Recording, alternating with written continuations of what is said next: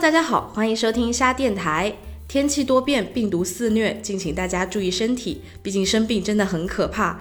同样可怕的还有高流量、低转化的噩梦，也就是前期辛辛苦苦做的引流、曝光、推广，并没有带来可观的销量。今天的主题就是提升转化率。在开始之前，你需要先学会区分标品和非标品，因为这两者提升转化率的侧重点是不同的。标品主要体现在一个标上，标品的主要特征就是有明确的规格、型号、外形等。只要提起这个产品，大家想到的都是一样的东西。比如手机、电器、纸巾等实用型的比较刚需的产品，非标品主要的特征就是没有明确的界定。提起这个东西，大家只能想到大概的类型，比如衣服、包包、女鞋等等。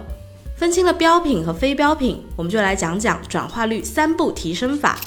第一步，让更多人看到你的商品。转化率的公式记得吗？转化率等于销量除以访客数。所以说，提高转化率的前提就是提升商品基础流量。如何提升基础流量呢？让我们先从流量源头开始思考。买家是如何浏览到你的 listing 的？买家浏览 listing 的三种主要途径：第一，搜索关键词；第二，通过类目筛选查找；第三，通过活动推荐位浏览。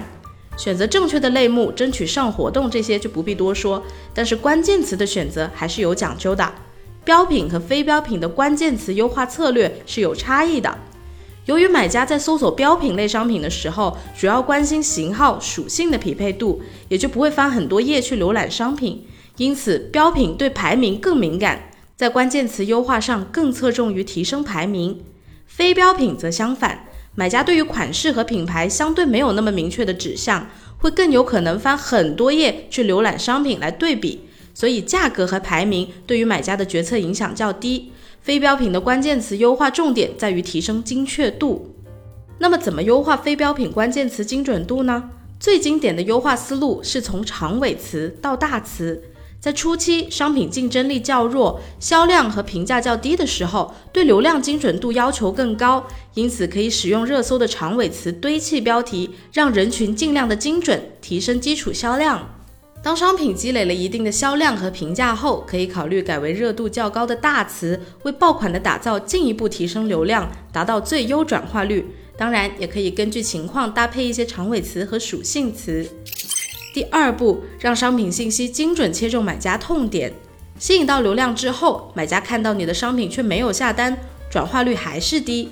常见原因之一是 listing 详情页不够吸引人，没有切中相关人群的痛点。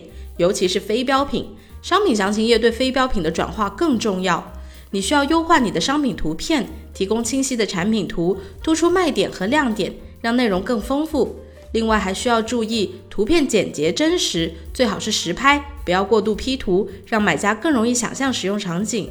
你还需要根据当地市场情况调整图片偏好，比如西班牙市场民众热爱本地商品和文化，对有英语的商品图购买意愿较低。那就最好避免在商品图片中出现英文。